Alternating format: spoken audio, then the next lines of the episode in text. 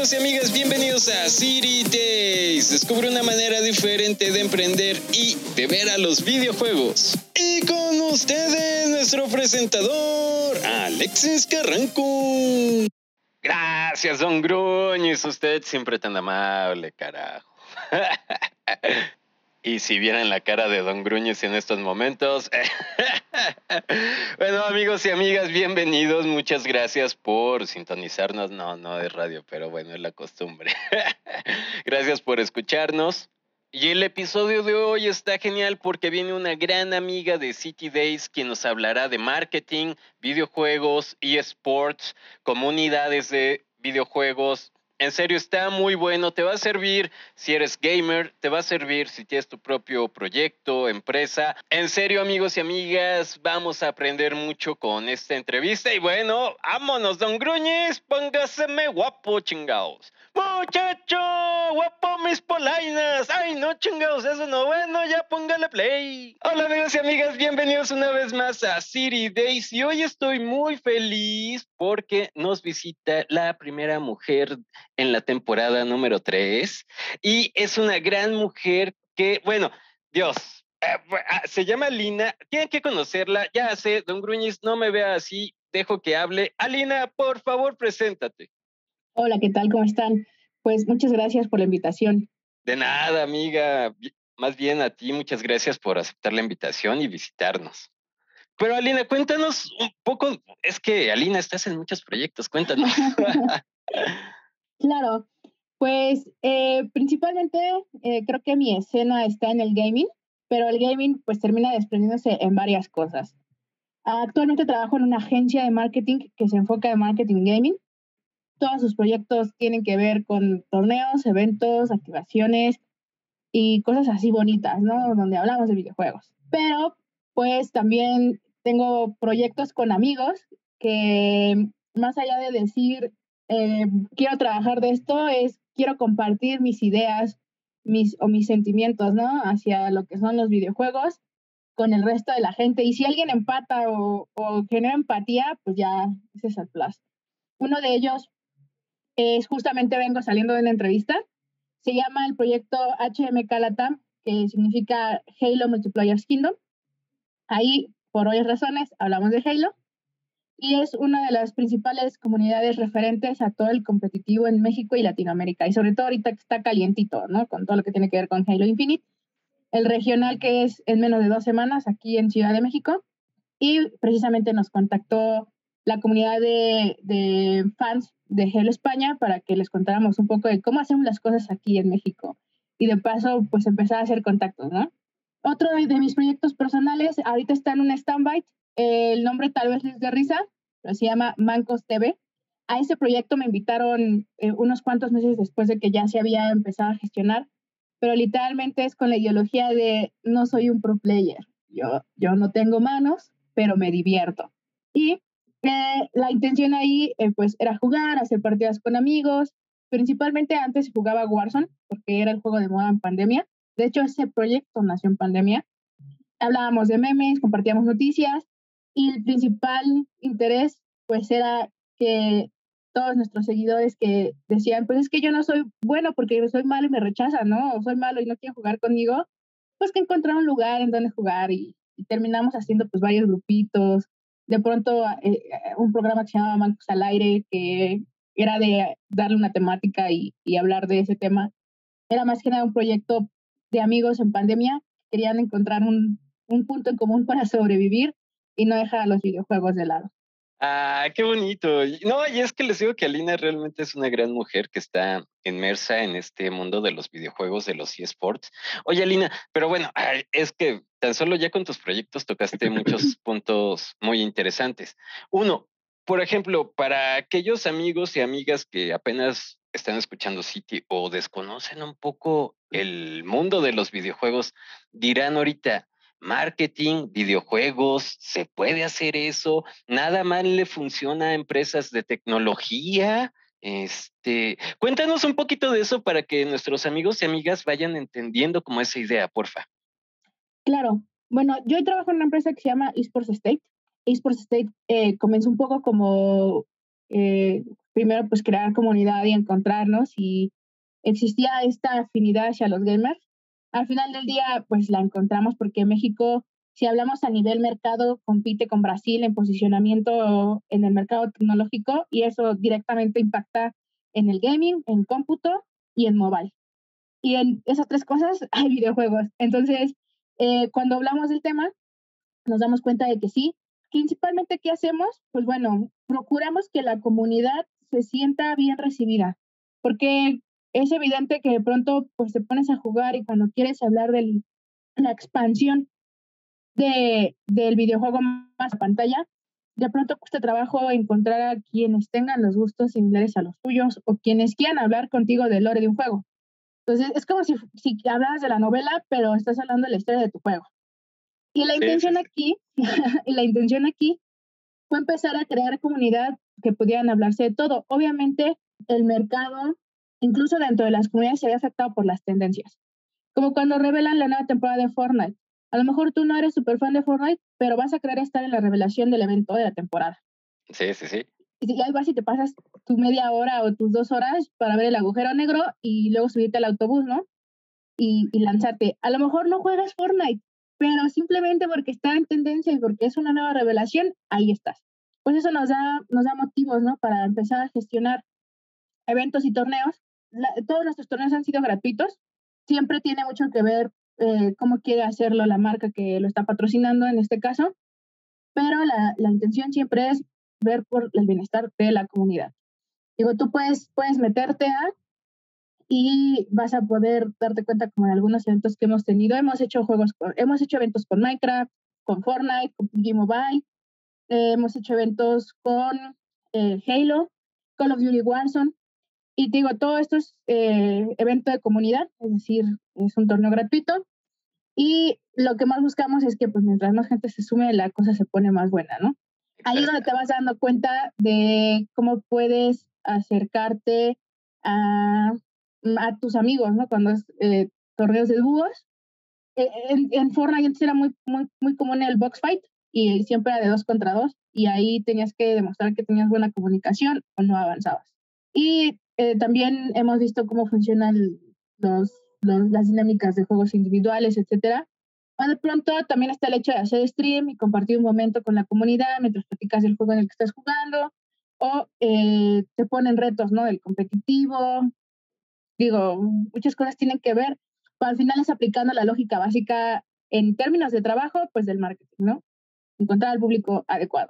Es que eso está muy interesante porque también, volviéndonos un poco a lo que nos hablabas al principio, hay muchas personas que no son pros, no son el jugador pro, pero pueden acercarse e interactuar con estas campañas de marketing, ¿no?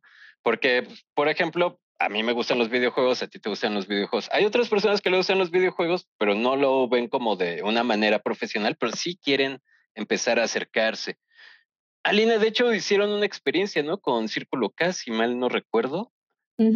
¿Nos puedes hablar un poquito de eso para que nuestros amigos y amigas vayan entendiendo más de cómo es esta onda de acercarse a los videojuegos. Y bueno, los amigos y amigas que son gamers como nosotros, pues ellos ya de estar más felices de saber más sobre esto.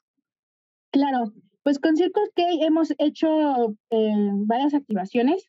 La última fue un torneo de Fortnite, pero yo creo que si quisiera destacar una actividad en donde justamente no tocamos al pro player o al competitivo, el año pasado en el aniversario de la marca se creó un mundo de Minecraft. Eh, se hizo un servidor. en ese momento solamente, eh, al inicio se pensó en Java, pero pues queriendo que más comunidad se, pudiera involucrar, se hizo versión Java y Bedrock. Se construyeron eh, tiendas adentro de, del servidor de Minecraft, se llegaba a un lobby y en el lobby habían cinco portales, si no mal recuerdo, donde ibas a un, un parkour, un, un Skyland, un TNT, y varias cosas. El la intención principal era que quien al final del cierto periodo, que me parece que fue como un mes, mes y medio, hiciera más puntos, esa persona se llevaba un Xbox. Y se llevaba un Xbox Series S, no mal recuerdo. O sea, fue hace un año. Y el, el, el top 3, o sea, uno se llevaba su, Xbox, los otros dos creo que se llevaban un kit de mouse mouse, teclado y headsets gamers. Y la idea principal pues era que disfrutaran, ¿no? De la experiencia del mundo. Había, era por dificultades, entonces el parkour era fácil, medio difícil. Cada dificultad daba más puntos según el tiempo que tú lo pasaras. Y al final se hizo una ceremonia donde entraban los representantes de la marca, felicitaban a los jugadores y se hacía la entrega simbólica, etcétera, etcétera. Pero justamente hablo de esta activación pues porque nos permite llegar a más gamers sin que sean pro players y tampoco era como que precisamente dijéramos, ah, pues si tú eres el super pro constructor en Minecraft, esta es tu oportunidad, porque ni siquiera tenían que construir, ¿no? Simplemente tenían que sobrevivir. Oye, suena padre eso de no tienes que construir, nomás sobrevivir.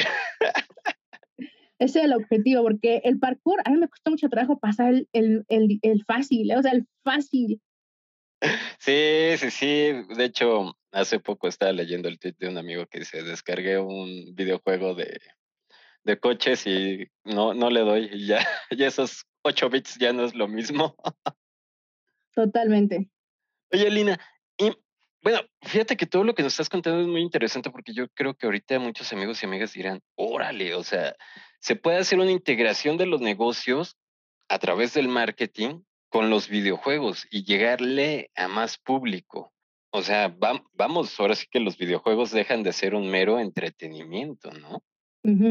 ¿Tú cómo has visto esto que, que aquí en México está cambiando o está creciendo? Cuéntanos, porfis. Mira, a raíz de la pandemia hubo un crecimiento que se dio de manera necesaria al área digital. Pues comenzando desde ahí, el área digital em, se convirtió, ya éramos nativos digitales nosotros, ¿no? Bueno, la mayoría ya éramos nativos digitales, al menos los que estábamos inmersos en este proceso, ¿no? De esta generación que sabemos que a nivel mercado está impactando mucho de los 18 a los, a los 30 eh, años, más o menos, 18, 34. Pocos de esos son migrantes digitales, entonces todos los demás, pues tú lo puedes ver desde el hecho en que las compras empezaron a hacer en línea, ¿no? Como, como el propio mercado de Amazon o Mercado Libre dieron la solución a las necesidades. Lo mismo pasó con las redes sociales y eso a su manera hizo que los videojuegos se posicionaran de la misma manera. Y tú has decir, oye, Alina, ¿pero cómo? Es súper sencillo. Las marcas se dieron cuenta, es decir, los desarrolladores, hablando de Epic Games, hablando de Fortnite, hablando de Activision, hablando de 343, se dieron cuenta de eso y le metieron más caña a sus, a sus redes sociales, al grado de que todas sus noticias, aunque si bien ya estaban ahí, como por ejemplo Twitter o Facebook, empezaron a tener más audiencia. ¿Qué significó esto? Que más gamers estuvieran realmente relacionados e informados de lo que sucedía. Y por tanto, tiene más sentido que hagan eventos especiales, que los términos de temporada valgan más la pena, que el gamer quiera gastar su dinero en micropagos y que quiera vivir la experiencia. Porque eso se terminó convirtiendo en el, lo que en su momento era broma, que era la nueva normalidad, se terminó convirtiendo en la realidad. Más allá de una normalidad, convirtió en una realidad. Y nos damos cuenta de eso cuando todos los videojuegos como Epic Legends, como eh, me parece que, que, si no mal me equivoco, creo que Rainbow Six ya va a sacar su mobile, creo. Call of Duty Mobile, eh, todo lo que fue Clash, Clash Royale. Pug también. juegos, ¿no? PUBG Mobile. Ajá. Incluso podemos mencionar a Free Fire, que era un reycillo, tenía su buena corona ahí de posicionamiento. Pues obviamente al momento en el que te, tienes, te tienen encerrada porque no puedes salir y quieres interactuar con más personas porque no te quieres sentir asocial, porque pues, el ser humano por naturaleza es social, se empiezas a jugar aunque no hables, ¿no? Algo que veas que tus cuates te está acompañando, ya sientes acompañado. Entonces, en el momento en que la pandemia demanda eso, se crea automáticamente una oportunidad para el mundo digital y por tanto para las experiencias online, que obviamente dieron inicio y dieron sus, sus pasos a que no se puede detener ni la industria ni el mercado. Entonces, ¿sabes qué? No hay presenciales, hagamos en línea. Y como la infraestructura existía, ya existía el modo online en el cual yo jugaba con mis amigos, pues nada más tengo que adaptarlo a un modelo en el cual se vea que yo soy el host. Entonces, puede que en México, obviamente lo impulsó la pandemia, en otros lados, en otros lados del mundo ya existía un poco más de este tema, pero no todas las empresas le tenían el foco al gamer pues porque no sabían que eran tantos, no sabían que éramos tantos y estaba como que muy juzgado, no sé tú qué piensas. Sí, sí, sí, sí, sí, totalmente de acuerdo contigo, ¿no? De, creo que fue ese periodo donde realmente empiezan a ver que los videojuegos dejan de, de ser un simple entretenimiento, ¿no? Que también, pues, la, L, la LLA llega a TV Azteca, entonces ya cuando se expone un eSport en televisión nacional, también como que empieza a cambiar eso, ¿no? Sí, y déjame, eh, o sea, ya que tocas la, la TV, yo soy comunicóloga. Digamos que hablando de ruido de masas y, y de los medios convencionales, obviamente la televisión se vio desplazada por muchas cosas, sobre todo las plataformas de streaming. Y aquí es donde vemos esta diferencia, ¿no? ¿Cómo impacta el tema del creador de contenido, el influencer, el streamer, eh, y, cómo eso puede o no impactar o molestar a temas de mercado, ¿no? A temas de marcas, a temas de intencionalidad. Es como cuando el periódico impreso dejó de tener tanta venta porque ya lo que funcionaba era tenerlo en línea, o cuando los libros impresos dejaron de ser, de imprimirse tantas copias porque ya mejor se compraban los Kindles, ¿no? Lo mismo está pasando con temas de televisión, están siendo reemplazadas por Twitch a lo mejor un poco YouTube, aunque eh, YouTube sabe que no es como, no es el número uno en streaming eh, de, gamers, pero sí es el más consumido cuando el gamer quiere saber de un juego. Entonces te vas dando cuenta, ¿no? Las plataformas digitales totalmente desplazaron lo convencional y por tanto nosotros teníamos que adaptarnos. Alina, aquí déjame hacer un pequeño paréntesis porque a lo mejor algún amigo y amiga dirá Twitch. Bueno, Twitch es una plataforma de streaming estilo YouTube donde hay principalmente contenido de videojuegos, pero ya también hay contenido de, creación de música, cocina, bla, bla, bla. Y bueno, si dirán, bueno, ¿y esa plataforma qué? Nada más dos este, detalles rápidos. El año pasado, si no me acuerdo, con el streamer Gref, eran tres o cinco millones de personas viendo ese streaming al mismo tiempo. Y de videojuegos. Y hace tres semanas con lo de Ibai, que hizo un evento de presencial de una batalla de box con distintos este, streamers, pues también alcanzó los 3 millones. Entonces, imagínense que estamos hablando de que esto se está modernizando demasiado. Perdón, si no te preocupes, si quisiéramos darles eh, un ejemplo rápido del posicionamiento de Twitch, estamos hablando de que en el, en el mercado lo están considerando con el impacto de un Super Bowl, así de pronto, ¿no? El impacto mediático que tiene un Super Bowl cada año en febrero es casi lo que está teniendo, lo que ya tiene eh, Twitch en, en, en, posicionamiento. Entonces estamos hablando de que lo digital, no, no voy a decir que nos absorbió, pero sí nos rodeó totalmente. ¿no? Tus compras, tus videojuegos, tu forma de socializar, casi, casi es eh, ahora con el tema, el tema de home office, ¿no? Sí, sí, sí, totalmente. Todo es a través de lo digital y eso pues abre oportunidades de mercado.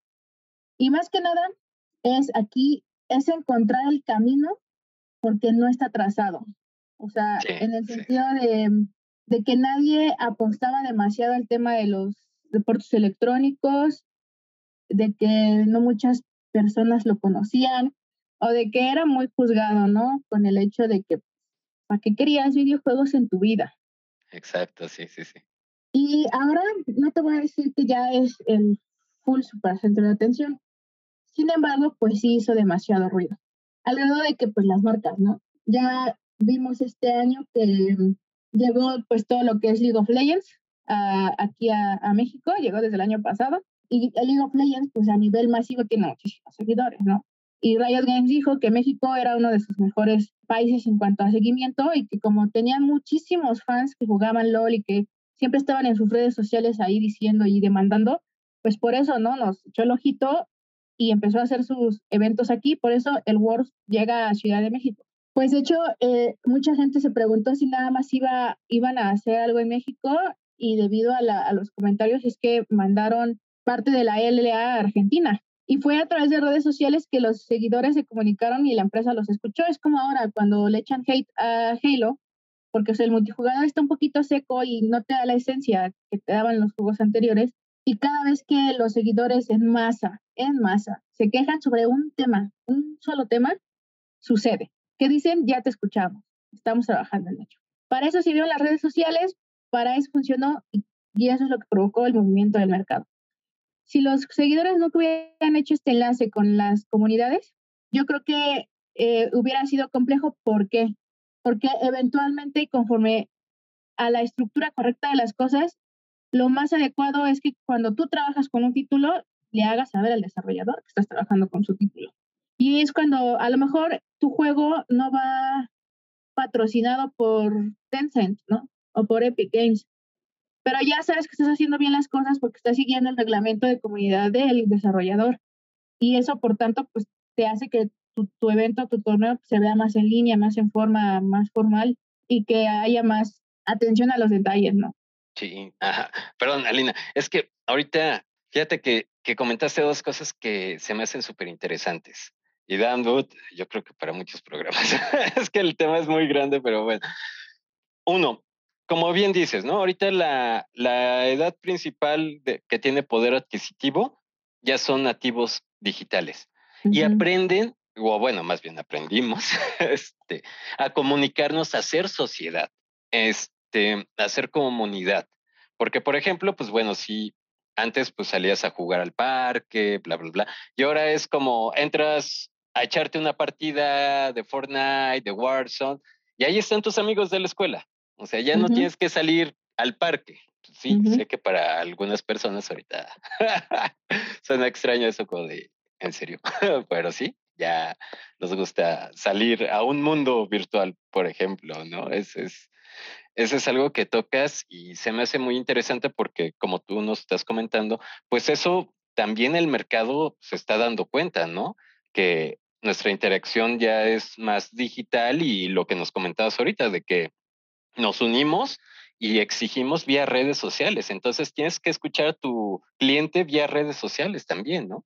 Pues algo que pasó, o algo que por ejemplo yo me di cuenta, es que la manera en la cual se interactúa tiene algunas características bien particulares, porque hace al menos unos dos años el rey de mobile era Free Fire, porque pues era un juego que, a ser honesto, se parecía a Fortnite, pero se parecía a Fortnite, era más ligero, era gratuito y te divertías.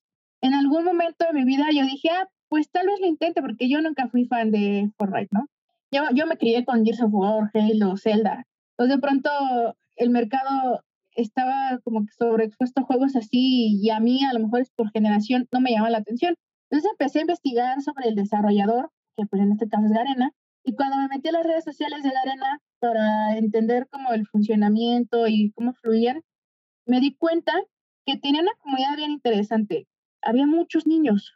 Cuando les estamos hablando de un juego como entre clasificación sí, y sé que eran niños, porque en sus, desde sus cuentas de Twitter compartían dibujos. Ah, mira. La hoja de su cuaderno con una foto hecha a, la color a mano, ¿no? El dibujo de, de un skin, el dibujo de algún tipo de weapon, el dibujo de algún accesorio. Y de pronto tú decías, ay, niños, ¿no? Pues por supuesto, pues porque ya están, ya tienen el acceso al teléfono, sus papás les descargan el juego para distraerlos, no saben qué hacer con ellos en pandemia, muchas cosas, ¿no? Y de pronto ves que a lo mejor entre esas edades de los niños eh, llega otro comentario de alguien que empieza a reclamar que lo hackearon, de alguien que empieza a reclamar que le compró a un vendedor desconocido monedas y perdió su cuenta. Y ahí empezamos a ver cómo algo que se veía bien tierno, algo de comunidad, algo así empezó a crear toxicidad, porque en vez de, apoyarlo, pues le decían que era un vaca por haber permitido darles información a alguien más por monedas. Que nunca iba a recuperar su información, que ya mejor se hiciera otra cuenta. Y noté, ¿no? Que obviamente eh, había quienes defendían y quienes no. Y es cuando entramos en entender la dinámica de comunidades y cuando son o no son tóxicas. Y entonces es cuando un desarrollador responde.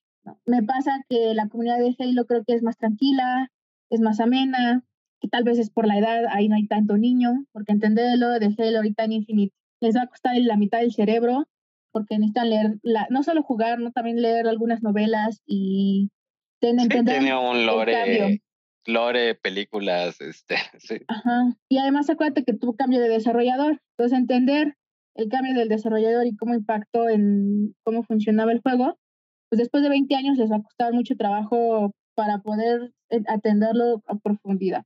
Pues la comunidad de Halo mayormente yo creo que tiene nuestra edad y es, sí, sí, no voy a decir que son santos, pero son más tranquilos, a veces eh, no se dejan llevar y cuando se dejan llevar saben que hay quien les va a responder o que los van a mutear o que los van a sacar de los grupos, los, les, los banean, ¿no? Entonces nos vamos dando cuenta de eso y, y dices, ah, entonces, ¿por qué los de, los de Xbox sí responden, no? O sea, ¿por qué 343 sí responde? ¿Por qué la arena no responde? Te vas dando cuenta del tipo de comunidad que hay, de la gente que interactúa, de cómo piden las cosas y de la importancia, ¿no? Tú como, imagina que tienes tu negocio y tienes al cliente rebelde que te se queja sin causa y al cliente que se está quejando, a lo mejor con un poquito de no causa, pero que siempre ha sido amable contigo. ¿A qué cliente vas a responderle, no? Y ahí es cuando nosotros como jugadores también tenemos responsabilidad. Si queremos que un videojuego se desarrolle de buena manera, que su desarrollador se inspire y que dé buenas respuestas, pues nosotros también tenemos que dar buenas respuestas como, como jugadores. Exacto, sí, sí, sí. No, y además, ahorita te fuiste hacia otro punto que también me, me interesa mucho, que es, está Free Fire, está Warzone, está Halo, es, hay varios juegos, ¿no? Cada uno tiene su propia comunidad.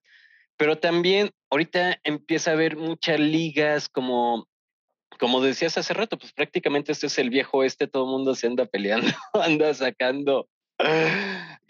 ¿Quién va a ser el rey, no? De los videojuegos, de los eSports. Y creo que es algo interesante de ver y analizar, ¿no? Que nos, que está pasando aquí en México. Sí, de hecho, primero para entender por qué un videojuego se vuelve más viral que otro, hay que hablar de la accesibilidad.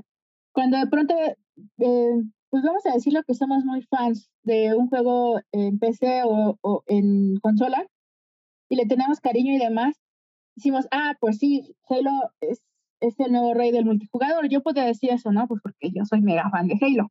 Y de pronto me dicen, oye, pero hablando de números, eh, tiene más, más audiencia, lo juegan más personas y por tanto es mejor.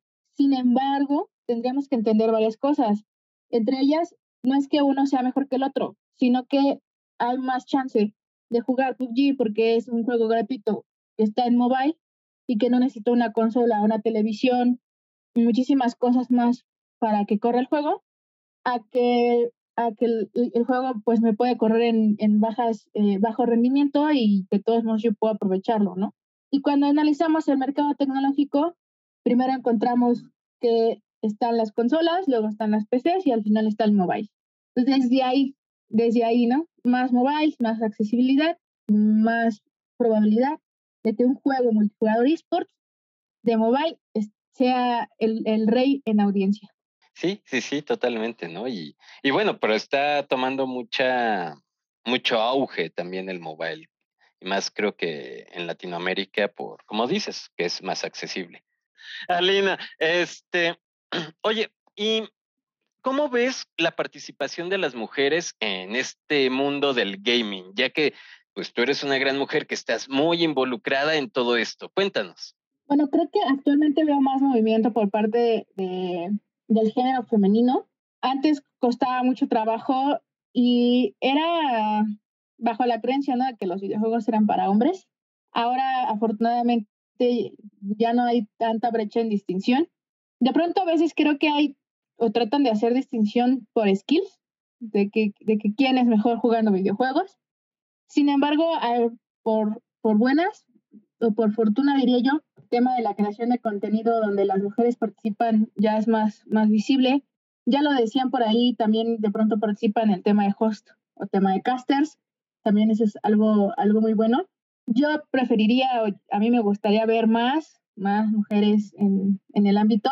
Y creo que de pronto cuando no sucede es porque hay ciertos miedos, ¿no? Yo normalmente, eh, te voy a ser honesta, yo hago streams y cuando hago streams prefiero no usar cámara, porque prefiero que se queden en mi stream por como juego, porque les gusta mi plática o quieren echar chisme conmigo, a que se queden conmigo porque están viendo que soy mujer. Y yo prefiero tener una audiencia más fiel a mi contenido gamer que a, solo porque soy mujer, ¿no? Y desafortunadamente así es. Creo que si hay, si hay mujeres que quieran integrarse en la industria como desarrolladoras, estoy segura que hay un lugar para ellas.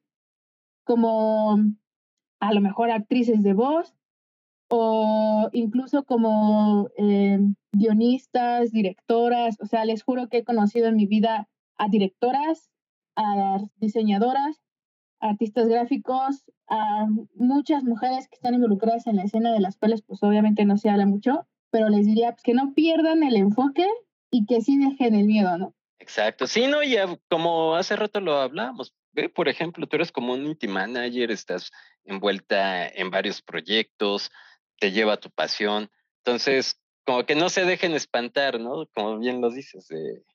Sí, y bueno, en realidad no soy community manager, soy manager de comunicaciones. Perdón, manager de comunicaciones. No te preocupes, no te preocupes. Creo que no lo mencioné, pero eh, se, parece, se parece un poco pues, porque hay funciones que hay que, que llevar, pero eh, es posible, es viable. Ah, puede que no podamos ir al mismo ritmo, pero estaría muy cool que la escena también tenga eh, más igualdad ¿no? en temas de género sobre todo pues, me ha tocado ver, ¿no? De pronto es como de 100 participantes, 97 son hombres, perdón, 93 son hombres y 7 son mujeres. Pasa, pero pues estaría cool ver a una campeona de algún esports o equipos mixtos en, en esports también.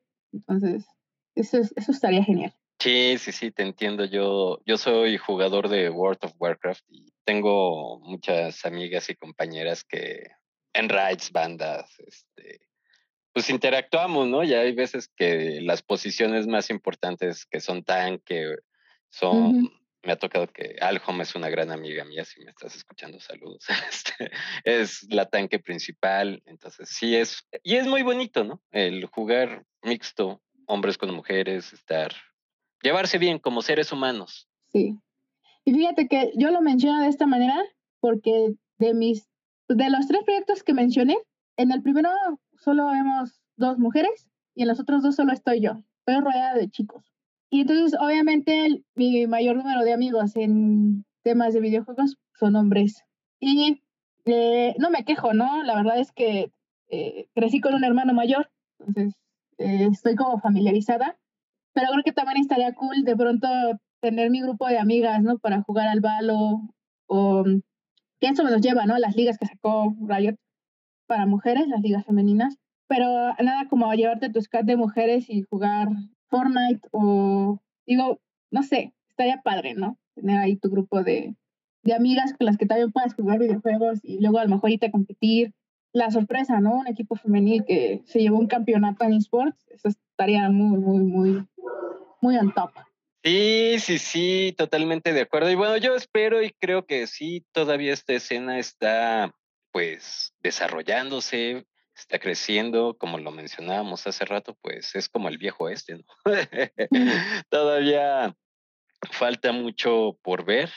Y creo que dentro de poco también habrá mucho más chicas gamers y también mucho más chicas envueltas en toda la industria y en el sector. Mm, yo creo que más que decir que va a haber más chicas gamers, yo creo que más chicas que salen a la escena. Porque no te voy a decir exactamente quién ni el número preciso, pero ya salió un estudio en el que creo que el 46% de los gamers somos mujeres. O sea, casi la mitad de la audiencia.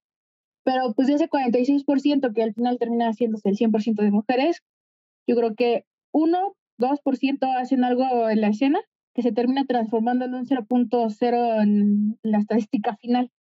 Entonces, yo creo que es un poquito más de, de, ánimo y también de apoyo, ¿no? Si tenemos nosotros las herramientas o la forma en, las, en, las, en nuestras manos de apoyar a, a, esas chicas, pues adelante. El año pasado tomé un diplomado en, en esports para mujeres, donde precisamente el foco eran 50 chicas, donde todas tenían profesiones diferentes, ¿no? Desde la psicología, letras, eh, animación, diseño, bla, bla, bla. Porque querían entender si querían convertirse en creadoras de contenido, streamers, desarrolladoras o algo que tuviera que ver con la escena. Y este, este diplomado, por ejemplo, fue una alianza donde participó la Embajada de Estados Unidos, NACEF, por ahí estuvo, me parece que, que SAP y fue una iniciativa de una boutique de negocios que se llama BNR y otra organización, donde al final impactó tanto que el diplomado terminó convirtiéndose en uno de los mejores diplomados con causa social y también terminaron invitándonos a Talent Land para hablar del tema. Entonces, digo, desafortunadamente creo que este año no he escuchado de la iniciativa, pero cosas así pues están muy cool. Sí, sí, sí, totalmente. Y ahorita me recordaste a una amiga, ella es este arquitecta, Fer, saludos, por cierto. Es buenísima para Mortal Kombat. De hecho, su hermano, yo, todo el mundo le decimos, ¿por qué no te metes a un torneo de Mortal Kombat? O sea, la romperías, la harías. Y no, no, no se atreve, ¿no? Entonces, sí, como dices, falta también como apoyar más en ese sentido. Amiga mía, se nos está yendo como agua esto. Alina, pues ahora sí que cuéntanos tus redes, este, dónde pueden saber más de ti, dónde, no sé, a lo mejor alguna empresa está interesada y dice, oye, pues sabes que me está gustando esa idea de, de yo hacer un torneo para mi empresa, algo, algo acercarme a los videojuegos, pedir tu consultoría, eh, para los chicos que son gamers, saber todo lo que estás haciendo en todos tus proyectos. Claro, muchas gracias. Bueno, eh, yo en el mundo gamer soy Alink, un poquito de la combinación de mi nombre Alina más Link, que pues es el amor de mi vida por The Legend of Zelda. Entonces soy Alink20 y en todos lados, o sea, Twitter, Facebook, Instagram, así me van a encontrar. Ahí siempre estoy platicando de, videojuegos, de, eventos, de torneos. A veces comparto mucho el tema de la ilustración porque el, el, arte de los videojuegos es hermoso. Eh, cuando veo algo que me gusta, que tiene relación a videojuegos visualmente, también lo comparto. En redes sociales como, bueno, más bien en, redes como LinkedIn, soy, estoy como Alina Adam, entonces ahí pueden escribirme sin ningún problema si quieren hablar eh, enfocado en tema de negocios a veces hago streams, entonces de pronto igual pueden encontrarme en, algún stream por ahí, salúdenme, me muerdo. Cualquier eh, duda, comentario o sugerencia que puedan tener, siéntanse con la libertad de, escribirme. Yo soy muy fiel a la idea de que la escena no va a crecer si nosotros no compartimos, ¿no? Y es necesario eh, establecer estas comunicaciones y crear estas comunidades para que podamos establecer y llegar al entendimiento de cómo cómo pueden funcionar las cosas. Exacto, sí, sí, sí, totalmente de acuerdo. La escena gamer y la comunidad gamer somos muy unidos. Ahora sí que la consola, plataforma, juego, por ser gamers nos entendemos y nos apoyamos, entonces está muy padre. Oye, Alina, y ya que nos estás dando unas palabras inspiradoras, ahora sí que no te puedo dejar ir sin que nos regales un consejo de vida, porfa. Últimamente he he estado, yo creo que es la crisis de la edad, ¿no? Ya uno llega, llega, yo voy a cumplir 27 el 20 de este mes, entonces estoy en ese, en ese momento en el cual de pronto digo, ¿y ahora qué? Porque mucho de mí era, mi sueño era trabajar en la industria gamer y ya tengo en la industria gamer casi cuatro años, ¿no? y si soy más estricta conmigo, casi seis. Entonces, pues con toda la pandemia, la incertidumbre, el existencialismo, me he dicho, ¿y ahora qué, Lina? ¿Qué sigue? Pues antes que nada creo que eh, llegué o caí en la filosofía del Ikigai, que es una filosofía japonesa que significa tu razón de vivir. Y creo que eh, no, no he aterrizado en el entendimiento total de, pero sí me ha dejado la consideración de que lo que yo haga o cómo lo haga, sí tiene que estar vinculado directamente a mi propia satisfacción y a mi, y a mi crecimiento personal.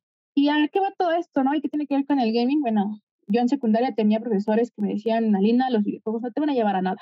Alina, deja esas cosas porque nada más te hacen mal, ¿no? Y muchos otros, muchos otros comentarios que hacían por ahí. Y yo siempre fui fiel a, bueno, pues yo quiero dedicarme a eso, eso me hace feliz y quiero hacer eso, ¿no? Ahora que ya me dediqué a la escena, que ya trabajé en diferentes ámbitos, ya hice muchas cosas, pienso en cuál es mi paso siguiente y me doy cuenta de que sí sigue siendo pues la industria de los videojuegos, porque los proyectos que realizo me hacen muy feliz. Más allá de decir, ah, pues es que haces eventos con tus amigos, la realidad es que el resultado en el cual podemos compartir con la gente que confía en nosotros en lo que estamos haciendo, se puede, puede llegar y puede ir escalándose y demás, es el fruto de ese trabajo de que yo no me rendí porque escuché la crítica de alguien más. Es porque tomé un gusto que se transformó en mi vocación o en mi profesión. Y el Ikigai justamente habla de eso, ¿no? Encuentra tu profesión, encuentra tu vocación, encuentra lo que te gusta, encuentra aquello por lo que quieres que te paguen y ya que encuentres lo que los une a todos ellos, a eso dedícate. Y a lo mejor a mí me puede costar un poco más porque todavía está verde la industria, ¿no? Pero no cabe duda que disfruto mucho cuando me reúno con mis amigos y hacemos planes para hacer algún evento para la comunidad, que disfruto retándome cuando me dicen, ah, es que hay que hacer un torneo para 500 personas y tenemos que descubrir cómo le vamos a hacer. O, o sabes qué, hay que, ahorita que viene el presencial del regional de Halo, vamos a la comunidad de Halo de HMK, eh, queremos estar ahí en el presencial y queremos pues, convivir con la comunidad que, que está compartiendo con nosotros y queremos hacer algo para ellos, ¿no? Entonces estamos trabajando en qué les vamos a dar, o qué nos gustaría regalarles, o cómo nos gustaría que esa experiencia no solamente sea buena para nosotros, sino que también sea memorable para ellos. Y ahí es cuando usas todos tus recursos. Y a mí me gusta la ilustración, entonces a lo mejor hago una ilustración, o, o como las playeras, hacemos una playera, o yo qué sé, ¿no? Pero al final termino haciendo lo que me gusta a través de lo que estudié y con la gente que siento que es la correcta en este momento. Ay, qué buen consejo de vida, Lina. Y sí, sí, sí. Ahora sí que amigos y amigas sigan su ejemplo. Pues si te gusta algo, agarra esa pasión, vas como, pues, ahora sí que Alina es nuestro caso de éxito, ¿no? Véanla, está haciendo todo lo que quiere y dice, ok, ya llegué aquí, vámonos más para adelante, vamos a seguir, vamos a seguir haciendo las cosas. Alina, en serio, te agradezco mucho que hayas visitado City Days. Ay, Don Gruñiz, sí, ya sé. Este, ya, me, ya dígamelo, Don Gruñiz. Muchachos, usted tiene memoria de teflón, chingados. Sí, lo sé, Don Gruñiz. Para quien tiene memoria de teflón como yo, es decir, se nos olvidan las cosas. En la descripción de este episodio voy a dejar todas las redes sociales o donde pueden contactar a Alina. Y bueno, ahora sí, Alina, en serio, muchas gracias por habernos acompañado. No, muchas gracias también. Cuídense mucho. Si te gustó el episodio, ayúdanos a llegar más lejos y seguir creciendo con tu suscripción y tu like. ¡Al fin y es gratis! ¡Órale! ¡Póngale clic!